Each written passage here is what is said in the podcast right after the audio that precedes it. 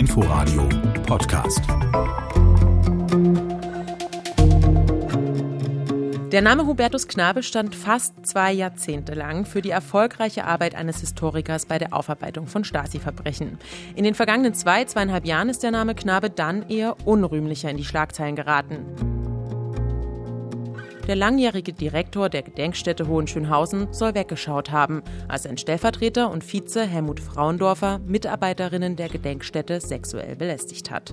Anonymisiert haben sie dem RBB von ihren Erfahrungen mit Frauendorfer berichtet. Dann legte er mir die Hand auf den Oberschenkel, was schon sehr suggestiv war, und er meinte, ich könnte bei ihm schlafen. Das Unangenehmste waren körperliche Berührungen, also über den Arm streichen, die Hand irgendwie auf das Knie legen und eine Situation, in der ich, um einer Umarmung zu entgegen, sitzen geblieben bin und er aber schon so im Schwung war, auf mich zuzugehen und mich dann noch an seinen Bauch gedrückt hat. Das fand ich, glaube ich, am furchtbarsten. Ich weiß von ihm, dass er gerne mit jüngeren Frauen schläft, wie er sein Sexualleben führt, dass er gerne in einen Swingerclub geht, der gegenüber meines Hauses ist. Diese Bilder habe ich jetzt in meinem Kopf und die gehen nicht mehr weg. In dieser Folge der erzählten Recherche soll es darum gehen. Um einen Arbeitsplatz, die Gedenkstätte Hohenschönhausen, an dem für die dort angestellten Frauen ein Klima des strukturellen Sexismus geherrscht habe. Um einen Chef, Hubertus Knabe, der darüber gestolpert ist, seine Mitarbeiterinnen nicht angemessen vor sexuellen Übergriffen geschützt zu haben, deshalb entlassen wurde und sich als Opfer eines politischen Komplotts bezeichnet. Um einen Vize, Helmut Frauendorfer, der alle Belästigungsvorwürfe zurückweist um eine Recherche, die in Berlin ein politisches Eigenleben entwickelt hat. Am Ende dieser Recherche steht aktuell der Untersuchungsausschuss zur Gedenkstätte Hohenschönhausen, vor dem Hubertus Knabe diese Woche ausgesagt hat. Am Anfang dieser Recherche stehen zwei RBB-Journalisten, die diese Affäre 2018 aufgedeckt und damit die Geschichte ins Rollen gebracht haben. Olaf Sunnermeier und Thorsten Mandeiker. Hallo, ihr beiden. Hallo. Hallo. Seit ihr eure MeToo-Recherchen vor über zwei Jahren ans Licht gebracht habt, habt ihr euch kaum noch zu der Causa Knabe geäußert. Wir sprechen heute das erste Mal wieder ausführlich über die Entwicklungen seit der Entlassung Knabes.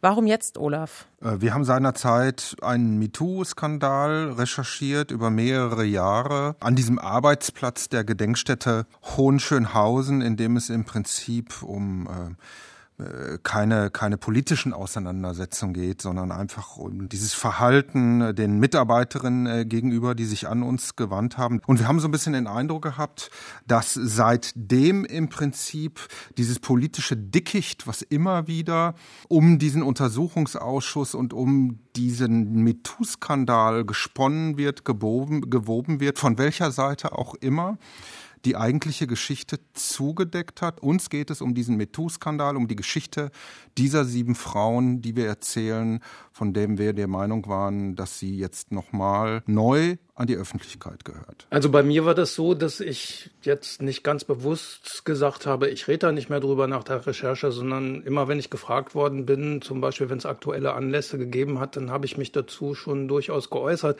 Aber wir hatten seinerzeit, wie Olaf schon gesagt hat, die Geschichte recherchiert, für unsere Begriffe zu Ende recherchiert. Uns ging es um die Geschichte der Frauen, nicht um die Geschichte der politischen Verwicklungen und Konstruktionen, die da hinterher draus gemacht worden sind. Und ähm, deswegen war die Geschichte für uns auch so ein bisschen zu Ende. Aber mittlerweile ist es so, und das erlebe ich mit einigem Erstaunen, dass unsere Geschichte jetzt irgendwie auch zum Gegenstand der politischen Streitereien gemacht wird. Im Untersuchungsausschuss ist zum Beispiel von interessierter Seite gesagt worden, wir hätten eine böswillige und politisch verursachte Berichterstattung gemacht.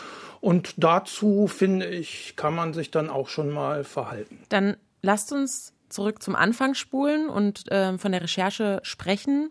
Allerdings glaube ich, dass die politische Ebene inzwischen so ein Eigenleben entwickelt hat, dass wir das vielleicht am Ende noch aufgreifen sollten, weil das ist das, was aktuell ähm, ja die Debatte bestimmt.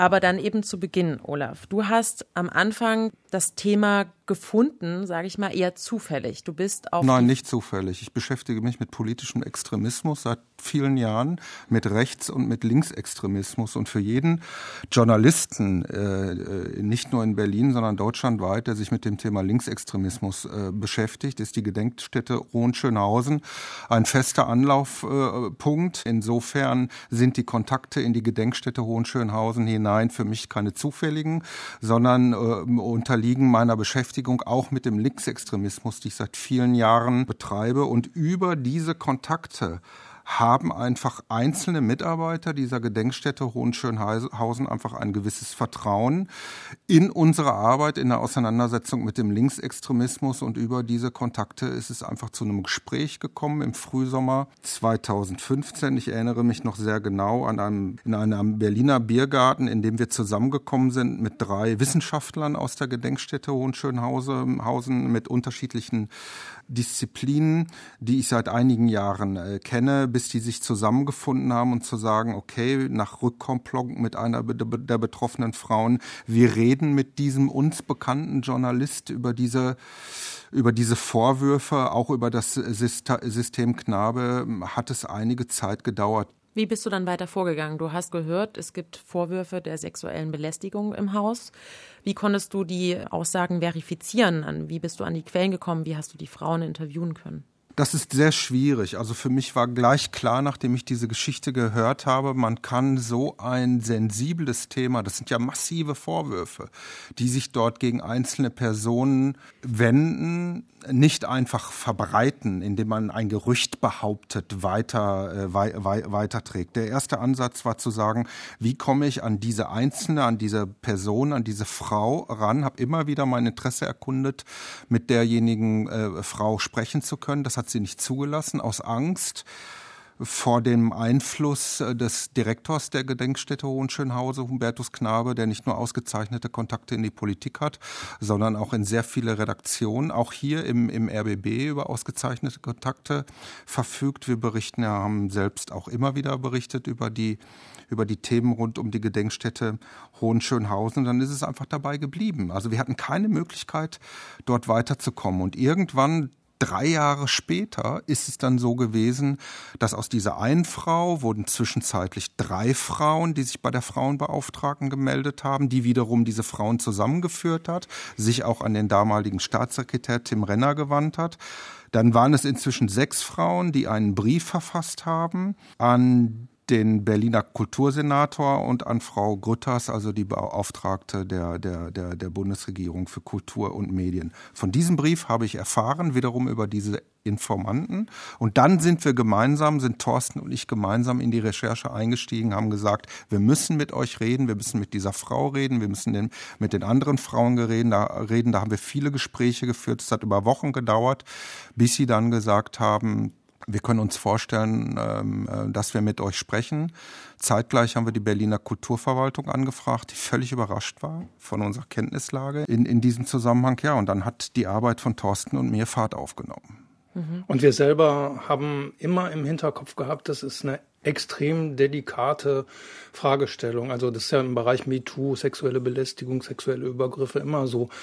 Das heißt, äh, es ist ein heftiger Vorwurf, der wirklich die persönliche Integrität der Opfer, also in dem Fall der Frauen, äh, maßgeblich äh, beeinträchtigt. Die, der Trauma, also die Taten können traumatisierend sein.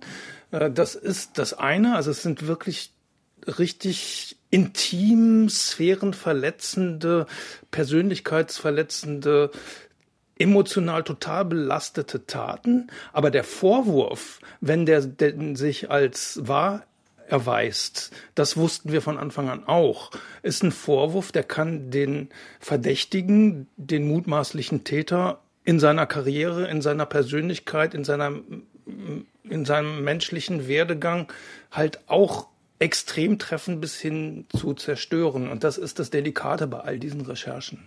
Mhm. Uns waren zwei Sachen ziemlich schnell klar. Also eigentlich von Anfang an, dass es nicht um die Gedenkstätte Hohenschönhausen, das ist der wichtigste Erinnerungsort an das DDR-Unrecht, an das SED-Regime, ist völlig unbenommen davon. Dieser, diese Belästigungsvorwürfe dieser Frauen. Im Übrigen sind das alles Frauen, auch die männlichen Informanten eingänglich, die davon überzeugt, von der Wichtigkeit dieses Ortes und von der von der historischen Auseinandersetzung, die dort stattfindet. Da kommen Schülergruppen, Schülerklassen jeden Tag besuchen diese Gedenkstätte. Das ist im Prinzip der Ort, in dem dieses DDR-Unrecht für sehr viele Menschen der am erlebbarsten überhaupt ist. Dass das unbenommen davon ist. Und die zweite Sache, die uns ziemlich schnell klar war, war, dass wenn diese Recherchen standhalten, dass das Ende der beruflichen Karriere von Helmut Frauendorfer ist. Und dass politischer Sprengstoff da drin steckt, wussten wir natürlich auch, weil das war sozusagen äh, der Kultursenator von der Linken gegen den äh, apostrophierten Antikommunisten, der der Direktor der äh, Gedenkstätte Hohenschönhausen war. Und dass daraus was gestrickt werden konnte, war uns natürlich auch be bewusst. Und wir waren die ganze Zeit, also auch in der Überprüfung der Aussagen der Frauen, sehr sensibel auch vor diesem Hintergrund, weil wir uns auch nicht spannen lassen wollten vor irgendeinen politischen Karren. Und das äh, so ganz haben wir es dann doch nicht verhindern können. Das heißt, wir sind nicht gespannt worden, aber es wird dann doch gelegentlich instrumentalisiert, was wir berichtet haben. Wie konntet ihr die Aussagen der Frauen denn prüfen und wie habt ihr auch erreicht, dass die anonym bleiben und damit ähm, diese Intimsphäre gewahrt wird und sie den Mut dadurch finden, mit euch darüber überhaupt zu reden?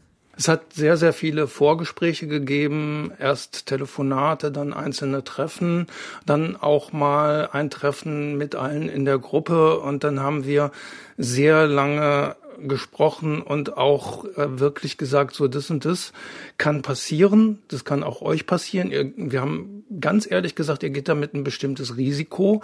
Äh, ihr müsst überlegen, was wollt ihr, ähm, was wollt ihr mit der Öffentlichkeit erreichen. Und die haben dann gesagt, ja, die hatten von Anfang an auch wirklich sehr viel Angst und Bedenken. Und es gab aber zwei Aspekte, die für die Frauen wirklich wichtig waren. Erstens, ähm, es war lange schon be bekannt, also in, intern bekannt, und es ist immer wieder versandet, die Vorwürfe, über zwei, drei, vier, fünf Jahre hinweg. Und man war sich, also die Frauen waren sich gar nicht sicher, äh, ob die Beschwerden denn dazu was führten. Und sie hatten so ein bisschen das Gefühl, dass nur noch Öffentlichkeit helfen kann. Der zweite Punkt war, sie wollten unbedingt äh, für Frauen, die jetzt nachkommen, die also auch wieder in die Gedenkstätte äh, kommen, für die wollten sie Verantwortung übernehmen und einfach ihren Beitrag dazu leisten, zu verhindern, dass denen das Gleiche passiert wie ihnen. Also das Wichtigste ist natürlich, dass wir die Aussagen quasi, wir sind ja in Abstimmung mit unserem Justizariat die ganze Zeit gewesen, weil uns frühzeitig klar war, welche Tragweite diese Vorwürfe haben würden. Also die Aussagen der Frauen, äh, die haben wir an Eidesstadt uns versichern lassen von jeder Einzelnen. Das war die Bedingung. Also wir haben im Prinzip die zur Bedingung gestellt, Interviewwunsch, nachdem sie sich geeinigt haben zu sagen, wir machen das Ihr, und, ihr unterschreibt uns jede einzelne eine eidesstattliche Versicherung über eure jeweilige Aussage. Dafür garantieren wir euch absolute Anonymität. Wir haben dieses Interview als im, äh, im, im kleinen Sendesaal geführt hier ähm, im, im, im, im RBB gemeinsam mit einer Kamerakollegin Stefanie Steue. Das war uns sehr wichtig, die sehr eine sehr empathische auch selbst Autorin ist, die auch einen Zugang hat als Frau nochmal zu einem Thema. Wir sind ja in dieses MeToo-Thema reingestolpert. Äh, als zwei Männer. Als zwei Männer, die jetzt auch im Prinzip, äh, sage ich mal, äh, weiß ich nicht, von ihrer gesamten äh, Biografie und Erscheinung und allen möglichen möglicherweise eher so, so einem so einem eine belastende äh, belastende Figuren darstellen in so einer Situation, als das möglicherweise eine Kollegin, die bei diesen Interviews einfach ganz, ganz wesentlich gewesen ist. Diese Interviewsituation war sehr intim, war sehr dicht. Wir haben gemeinsam im Raum gesessen, sieben Frauen, Kamerafrau, Thorsten und ich, also zehn Personen, stundenlang. Die Frauen haben sich nach jedem einzelnen Interview, was jeder einzelne von ihnen geführt hat, regelrecht umarmt. Also es war eine, es hat ihnen geholfen, auch das erste Mal, das so kommt. Wie so eine Beichte, ne? Irgendwie genau, sowas. genau, mhm. so ausgepackt zu haben. Dann haben wir diese Interviews natürlich transkribiert und uns an Eidesstadt versichern lassen. Das war das eine. Die Anonymität haben wir natürlich über die Herangehensweise, wie diese Interviews äh, führen, im Gegenlicht äh, äh, ansprechend irgendwie ins Bild gesetzt. Wir haben die einzelnen Stimmen nachgesprochen. Wir hatten die SMS-Verläufe, um die es auch geht, schwarz auf weiß. Das haben die Frauen glücklicherweise dokumentiert äh, weil sie für sich selbst so eine Art auch Belästigungsprotokoll äh, geführt haben. Das, äh, das, das spielte mit eine Rolle und sind dann im nächsten Schritt im Prinzip an die aufklärenden Institutionen gegangen nämlich an die Kulturverwaltung, auch an die Kulturstaatsministerin. Was sehr schwierig war, weil Behörden als solche erstmal sehr geschlossen sind, auch mit Personalfragen äh, intern umgehen müssen. Nur hatten die Frauen selbst ein Interesse, auf der einen Seite das aufzuklären, öffentlich aufgeklärt dargestellt zu wissen, ihre Geschichte. Auf der anderen Seite wollten sie auch nicht skandalisiert werden. Also die hatten schon eine ziemliche Medienscheu bis heute. Wir sind ja im regelmäßigen Kontakt mit denen immer noch weil das natürlich viel, das sind intelligente Wissenschaftlerinnen, die auch einen Blick auf Medien, medienkritischen Blick haben, hatten Angst, quasi so eine Boulevard Sexgeschichte, ja, mit einem prominenten Direktor der Gedenkstätte, mit jungen Frauen. Da kommt ja einiges zusammen, was im Prinzip so eine, so eine Geschichte aus, ausmachen könnte und über das Vertrauen, was dann auch so gewachsen ist in uns, haben sie das dann mitgemacht. Darüber haben wir im Prinzip erfahren, dass es dort, ähm, dass eine Wissen, dass eine, eine Anwaltskanzlei eine Aufarbeitung dieses ganzen MeToo-Geschehens macht, dass es dort einen Bericht gibt, einen Abschlussbericht, der uns auch vorliegt. Da gab es auch Zwischenstand, Zwischenbericht und wir konnten bestimmte Aussagen von den Frauen im Prinzip auch zwischenchecken, gegenprüfen mit dem, was dort an verschiedenen Absprachen getroffen wurde, über die Frauenbeauftragte, über Personalgespräche, äh, mit Helmut Frauendorfer, mit Hubertus Knabe und so weiter, so dass so ist das, insgesamt so ist das eigentlich immer bei investigativen Journalismus. Ne? Du gehst irgendwie erstmal dem nach, was da an Vorwürfen erhoben wird dann überprüfst du die Vorwürfe mit mehreren Quellen. In dem Fall hatten wir ja mehrere Zeuginnen, mehrere Betroffene, die sich gegenseitig auch bestätigt haben, die von Dritten, auch von Männern, deren Geschichten von Männern aus der Gedenkstätte bestätigt worden sind. Und wir hatten auch noch schriftliche Unterlagen, die das bestätigt haben. Das heißt, äh, also dieser journalistische Grundsatz drei Quellen war hier im Überfluss vorhanden. Und äh, im Untersuchungsausschuss ist der Vorwurf erhoben worden, naja, wenn ihr schon 2015 davon wusstet, warum habt ihr nicht gleich äh, euch an die Gedenkstätte gewandt? Äh, das wäre meine nächste Frage gewesen. Ja, ja ne? aber so, so arbeitet man investigativ nicht. Vor allen Dingen vor dem Hintergrund, wenn derjenige, an den man sich hätte wenden sollen, äh, vielleicht kein Täter, aber dann zumindest ein äh, Dulder war äh, dem die Frauen auch von vornherein total misstraut haben. Einzelne haben den in seiner äh, distanzlosen Körperlichkeit auch tatsächlich so als sowas wie einen Mittäter empfunden. Das ist strafrechtlich und so. Das haben wir auch alles geprüft. Also alles, was da an einzelnen Vorwürfen gegen ihn gegen Hubertus Knabe vorgebracht wurde auf dieser MeToo-Ebene, das trägt, glaube ich, nicht. Aber was auf jeden Fall trägt, ist die, der Vorwurf des Führungsversagens. Und äh, er hat sehr früh schon gewusst von solchen Vorwürfen und er hat sehr wenig getan. Bis gar nichts. Das sieht er natürlich komplett anders. Hinzu kommt noch, dass wir zu dem frühen Stadium nur von einer Frau wussten, mit der wir noch nicht mal sprechen konnten. Mit einer Quelle, mit einer Frau wir haben mit sieben Frauen gesprochen, hätten wir niemals diese Geschichte gemacht. Ich ja. glaube sogar, wir hätten sie mit zweien nicht gemacht. Aber Einfach, das, weil der Vorwurf zu. Weil das zu ja. nachhaltig ist, weil dieser Vorwurf zu folgenschwer wiegt.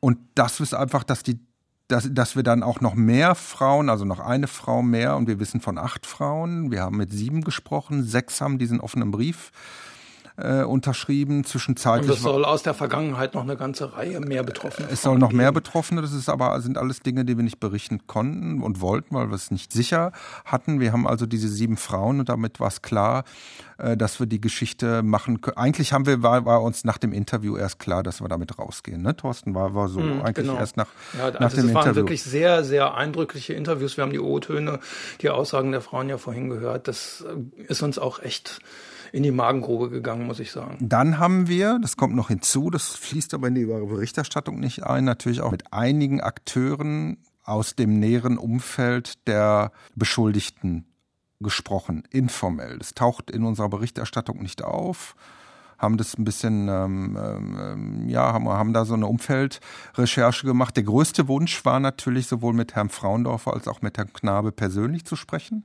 Das würde ich auch heute noch so sehen. Ja, ich denke mir auch, dass möglicherweise Dinge im Nachklapp anders gelaufen wären in der Bewertung. Ähm, die der Untersuchungsausschuss jetzt vornimmt, wenn Herr Knabe oder auch Herr Frauendorfer selbst, der ja diese Vorwürfe im Prinzip eingeräumt hat, über das Schreiben seines Anwalts auf unsere Anfrage, wenn Herr Knabe selbst zumindest sich uns gegenüber in einem Interview dem gestellt hätte, ähm, wenn er das wenn er, wenn er da eine andere, wenn er anders Position äh, bezogen hätte, hätte, könnte ich mir vorstellen, dass er jetzt in einer anderen Situation wäre als das, eben nicht mehr Leiter dieser Gedenkstätte zu sein. Das ist aber reine Spekulation. Er hat sich dafür entschieden, nicht mit uns zu sprechen. Mhm.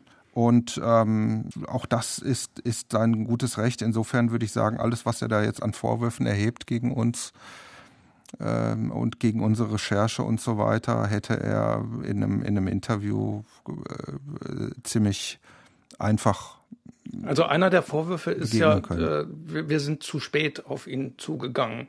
Aber das ist bei investigativen Recherchen, wenn da Vorwürfe erhoben werden, halt immer so. Erst prüft man die Vorwürfe und dann gibt man den Betreffenden die Gelegenheit zur Stellungnahme. Und das haben wir getan.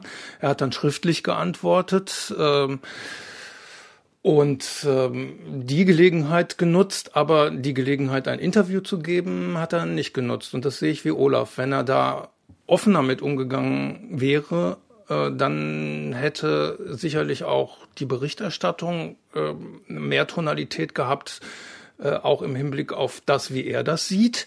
Ähm, die Möglichkeit hat er so verstreichen lassen. Und sowas kommt von sowas dann auch. Ne? Ja, es wäre ja auch eine Chance gewesen. Was glaubt ihr, was dahinter stand, dass er sie nicht genutzt hat und sich äh, vor euch gerechtfertigt hat und eine plausible Begründung geliefert hat oder sich auch einfach mal entschuldigt hat. Ich würde sagen, also für, ich sage das mal ganz direkt, für mich ist Hubertus Knabe der klassische Fall eines gut ausgebildeten, erfolgreichen Mannes, der sich absolut selbst überschätzt. Ja, mit, mit dieser Spezies haben wir es jetzt, äh, äh sage ich mal, in unserer Arbeit oder haben Journalisten es ja regelmäßig äh, zu tun. Das ist auch so ein wiederkehrendes äh, Phänomen. Mir fangen eine ganze Menge Namen ein, die ich jetzt nicht nennen kann, in deren Reihe ich ihn einordnen würde, ähm, äh, wo man sagt, das ist genau dieses erfolgreicher jemand, der sich ja auch, der jahrelang immer wieder bestätigt wurde von der Politik, von den Medien, vom öffentlichen Raum, dass das, was er macht, ist, dass das, was er macht,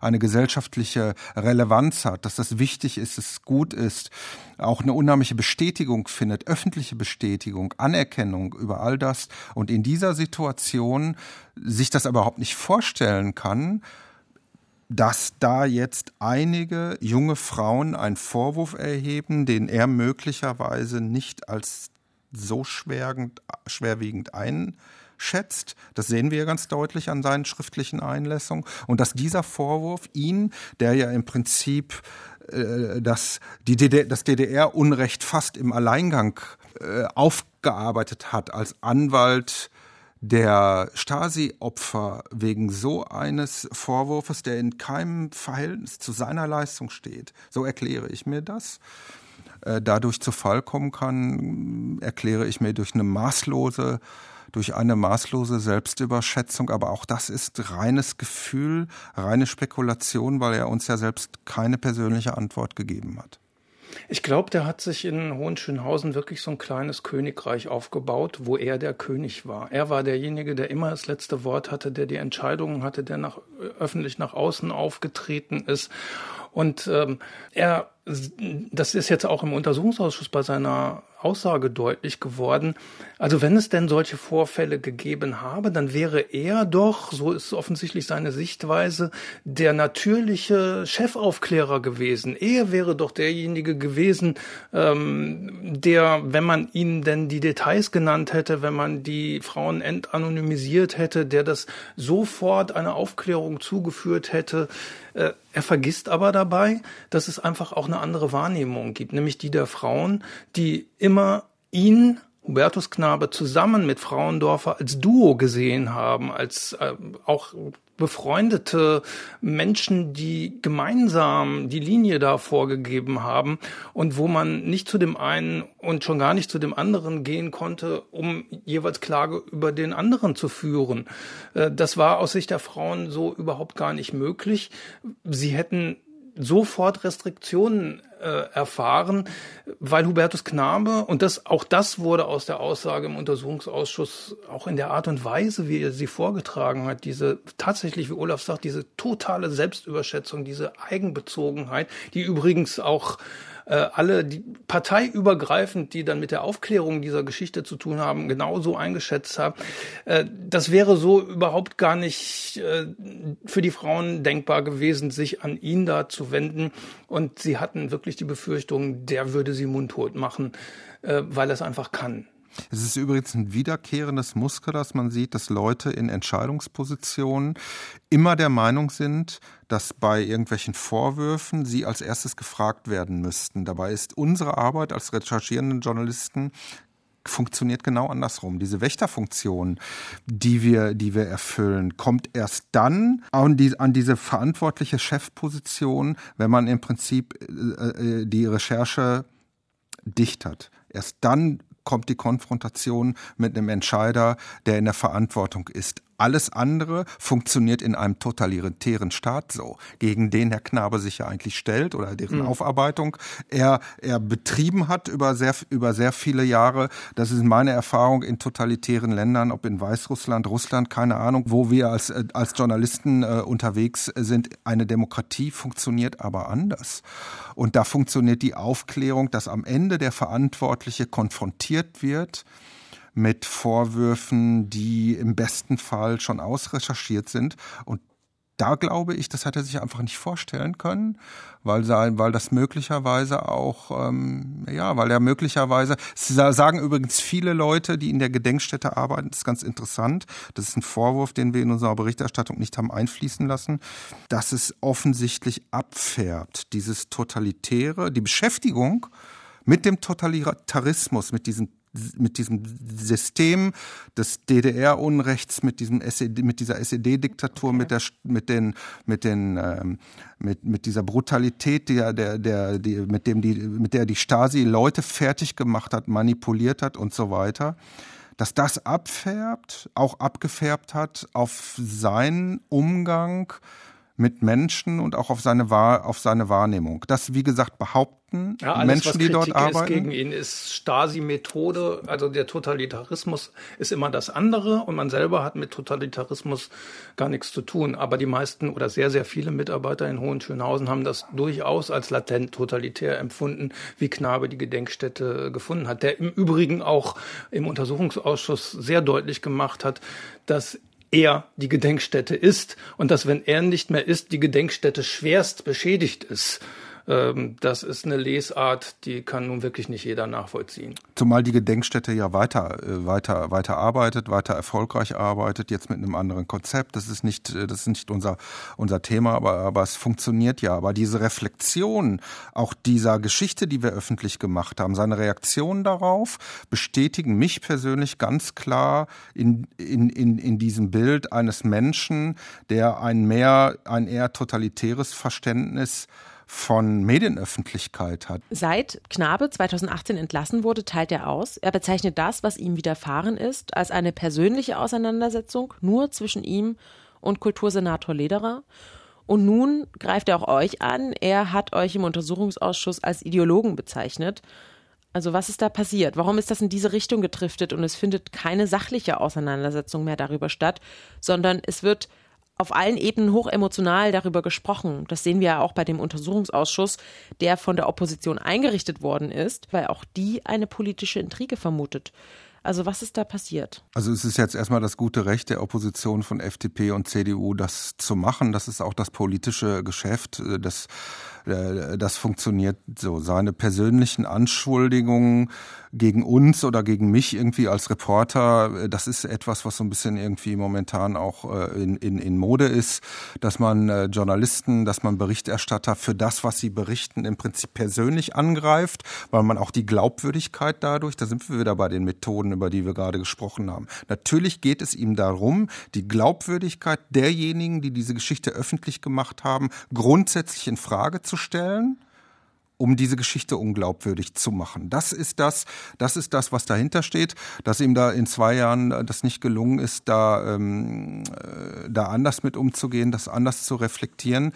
Das kann ich gar nicht beurteilen. Dafür kenne ich ihn einfach nicht äh, gut genug. Dafür hat er auch dieses, dieses Gespräch einfach nicht zugelassen. Ich sehe da drin aber auch ganz deutlich ein Muster von anderen wichtigen Männern, die möglicherweise ihres Amtes enthoben wurden, die irgendwie gestürzt sind, die einen Karriereknick erlebt haben, die, die nicht weitergekommen sind, die gescheitert sind. Ähm, ähm, dafür die Schuld bei anderen zu suchen und damit im Prinzip Journalisten verantwortlich zu machen, die das eigene Fehlverhalten öffentlich gemacht haben. Wobei und das Ganze ja schon irgendwie auch schräg ist. Also er macht ja nicht nur uns den Vorwurf, Ideologen zu sein, böswillige und politisch verursachte Berichterstattung gemacht zu haben, sondern er unterstellt ja auch Monika Grütters, der äh, Kulturkanzleramtsministerin. Er, er unterstellt Dieter Dombowski von der CDU, der, der die Betroffenen, also die, die Opfer von Hohenschönhausen auch repräsentiert. Äh, der selbst, der, wirklich, der, selbst, der selbst Opfer war, der wirklich sehr glaubwürdig stellvertretender Landtagspräsident in Brandenburg, der sehr glaubwürdig konservativ ist und der mit den Linken nun wirklich absolut überhaupt nichts am Hut hat, der aber auch für die Entlassung von Knabe gestimmt hat und der das alles auch sehr, sehr spooky fand, wie Knabe damit umgegangen ist. Auch denen unterstellt er ja die Beteiligung an dieser politischen Intrigen. Ja, glaubt denn wirklich jemand, dass solche wirklich intrigeren Figuren wie Monika Grütters oder Dieter Dombowski von einer ganz anderen politischen Seite sich von Lederer, von dem linken Kultursenator einspannen lassen würde für sowas? Und glaubt wirklich irgendjemand, dass wir uns einspannen lassen würden für sowas? Sorry. Ja, also da haben sich ein paar Verschwörungstheorien verselbstständigt. Und trotzdem, Thorsten, hast du mir im Vorgespräch auch gesagt, dass ihr zwischendurch bei dieser ganzen ähm, vorwurfsbelasteten Diskussion darum, ob man einer linken Intrige aufsetzt, selber Zweifel bekommen habt. Kannst du kurz erklären, was da bei euch vorgegangen ist oder warum euch Zweifel aufgekommen sind? Naja, das war ja in einem ganz frühen Stadium der Geschichte, weil wir ja um die politischen Konfrontationssituationen da wussten. Wir wussten zum einen, dass äh, die Arbeit in Hohenschönhausen, die Hubertus Knabe da verantwortet, auch ähm, wissenschaftlich nicht ganz unumstritten ist. Das ist der eine Streitpunkt. Dann äh, hat Hubertus Knabe sich in Veröffentlichungen auch immer wieder gegen die Linke gewandt. Übrigens an verschiedenen Stellen könnte ich das eins zu eins unterstreichen und, äh, und und, nachvollziehen, was er da an Kritik geübt hat.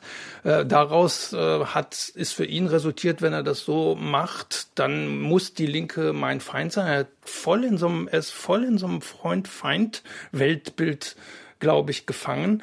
Ähm, und wir haben schon geahnt, dass das äh, so sein könnte, weil das ja auch in den Publikationen vorher schon deutlich geworden ist. Und jetzt ist es so, dass der Wahlkampf beginnt fürs nächste Jahr und ähm, das war jetzt 2018 noch nicht so, aber es gab ja auch von Seiten der Konservativen, also der AfD sowieso, der CDU und der FDP, aber auch ganz massive Vorhalte, Kritiken und Gegner Anhängerschaften gegen die Linke überhaupt. Da ist ja so ein tiefer ideologischer Graben aus der Vergangenheit resultierend, ist das ja auch nachvollziehbar. Allerdings äh, sind da ja seitdem auch schon ein paar Jahrzehnte ins Land gegangen. Da kann man ja vielleicht auch mal ein paar andere Maßstäbe anlegen.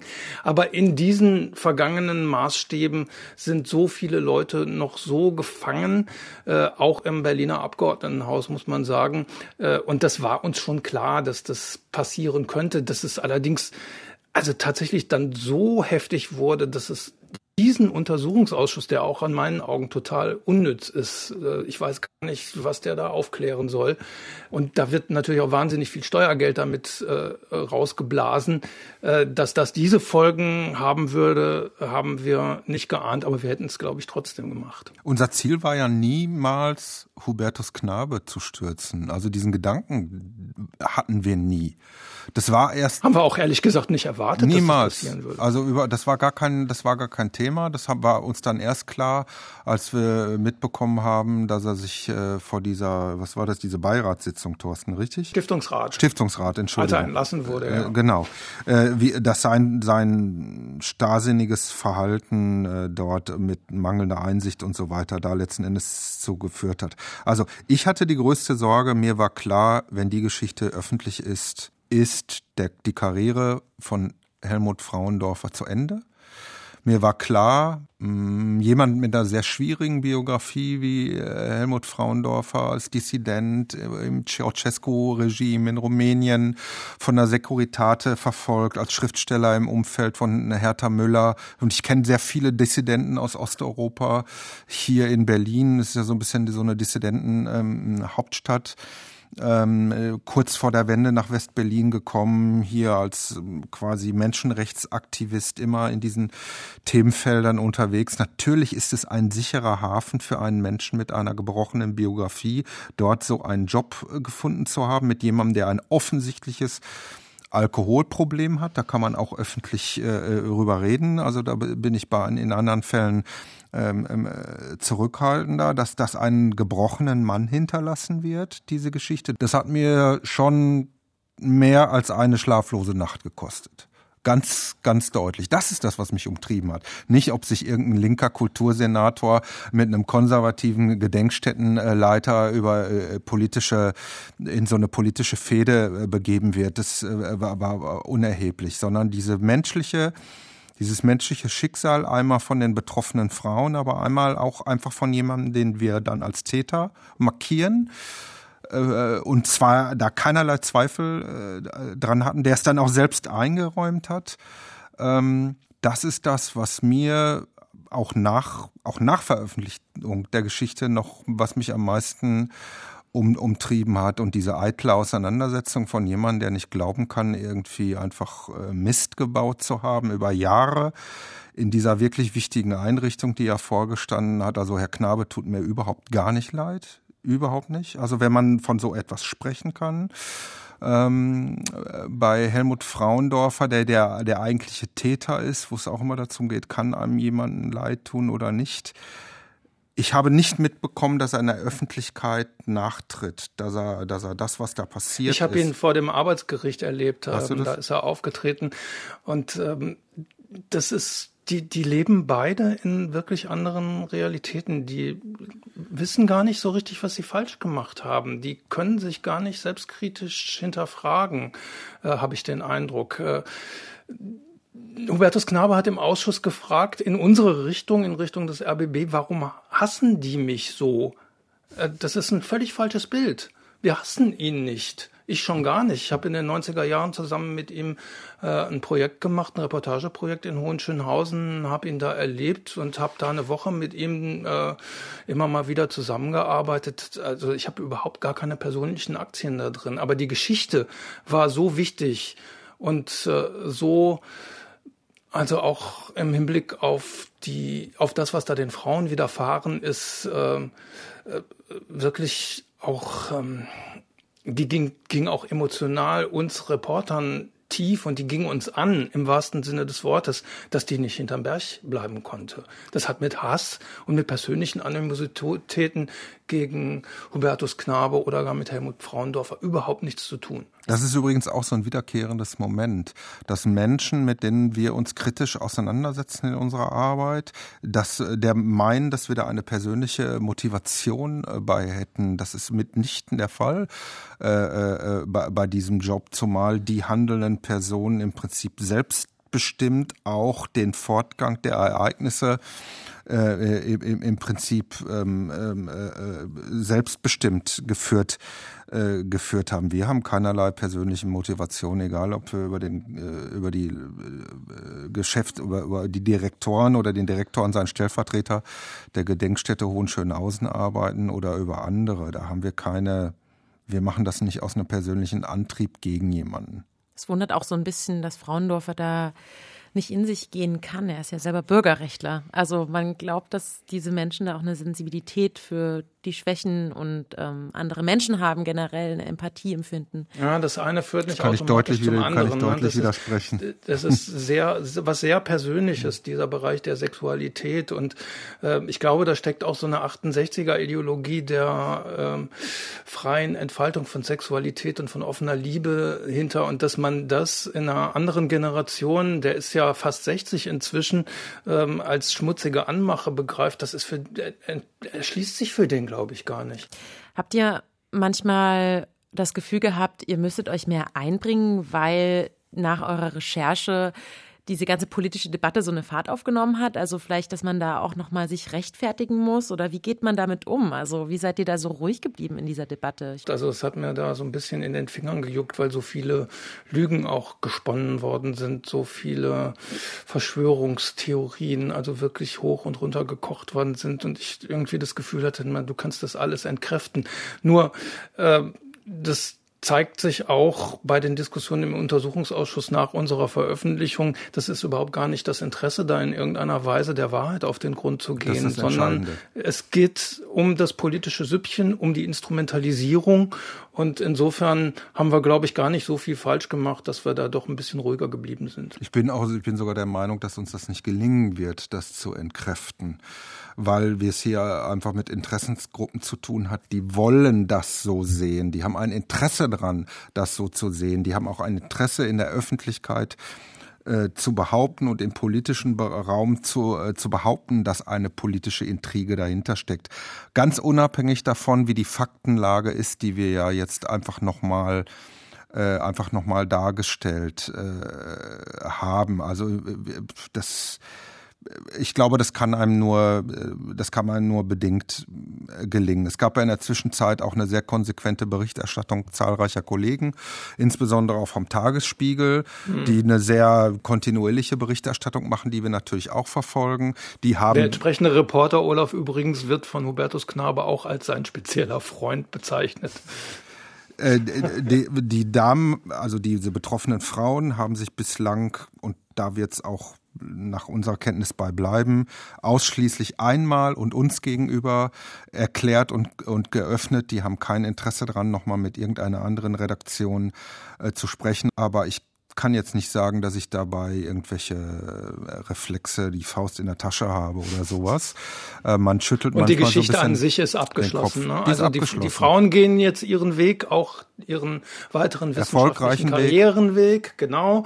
Und Hohenschönhausen, da wird auch ein neuer Anfang gemacht. Äh, auch wenn Hubertus Knabe das nicht glauben kann, dass das ohne ihn funktioniert. Ich glaube, es funktioniert. Wir haben schon den Eindruck, dass wir dazu beigetragen haben, dass im Prinzip die Verantwortlichen oder die Schuldigen zur Verantwortung gezogen werden, wie auch immer. Juristisch können sie sich auch gegen auseinandersetzen. Herr Frauendorfer hat ja diese Auseinandersetzung verloren mit dem Arbeitsgericht. Den Und Frauen geht es gut. hat einen Vergleich geschlossen. Genau. Den Frauen geht es gut damit, das öffentlich gemacht zu haben. Das kriegen wir immer wieder gespiegelt von denen. Ähm, die Gedenkstätte macht, glaube ich, einen guten Weg. Das ist auch das, was wir von einzelnen Mitarbeitern aus der Gedenkstätte hören, die ja immer noch der wichtigste Erinnerungsort äh, an dem, an dem, an diesem DDR-Unrecht ist. Insofern glaube ich, äh, dass wir einfach unsere Aufgabe erledigt haben und ähm, ja, ansonsten müssen die Beteiligten für sich einen Weg finden, mit dieser Geschichte klarzukommen.